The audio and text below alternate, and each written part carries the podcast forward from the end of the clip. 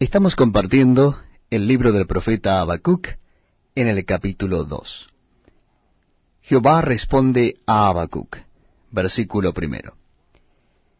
Sobre mi guarda estaré, y sobre la fortaleza afirmaré el pie, y velaré para ver lo que se me dirá, y que he de responder tocante a mi queja.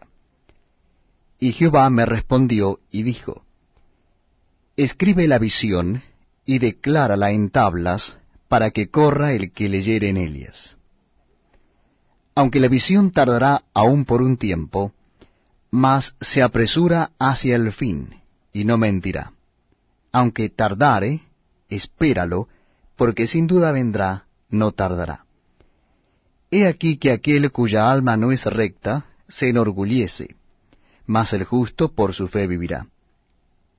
Y también el que es dado al vino es traicionero, hombre soberbio, que no permanecerá. Ensanchó como el Seol su alma, y es como la muerte, que no se saciará.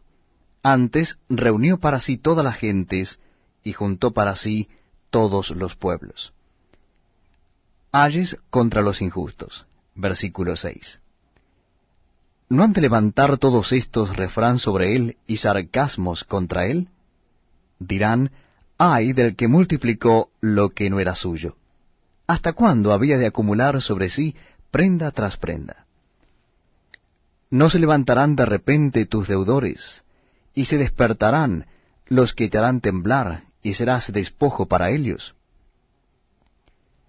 Por cuanto tú has despojado a muchas naciones, todos los otros pueblos te despojarán a causa de la sangre de los hombres, y de los robos de la tierra, de las ciudades, y de todos los que habitan en ellas. Ay del que codicia injusta ganancia para su casa, para poner en alto su nido, para escaparse del poder del mal. Tomaste consejo vergonzoso para tu casa, asolaste muchos pueblos, y has pecado contra tu vida. Porque la piedra clamará desde el muro, y la tabla del enmaderado le responderá. Ay del que edifica la ciudad con sangre, y del que funda una ciudad con iniquidad. ¿No es esto de Jehová de los ejércitos? Los pueblos, pues, trabajarán para el fuego, y las naciones se fatigarán en vano. Porque la tierra será llena del conocimiento de la gloria de Jehová, como las aguas cubren el mar. Ay del que da de beber a su prójimo. Ay de ti, que le acercas tu hiel, y le embriagas para mirar su desnudez. Te has llenado de deshonra más que de honra. Bebe tú también, y serás descubierto. El cáliz de la mano derecha de Jehová vendrá hasta ti, y vómito de afrenta sobre tu gloria.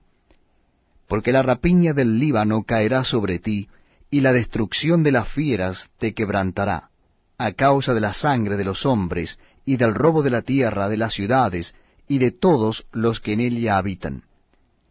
¿De qué sirve la escultura que esculpió el que la hizo?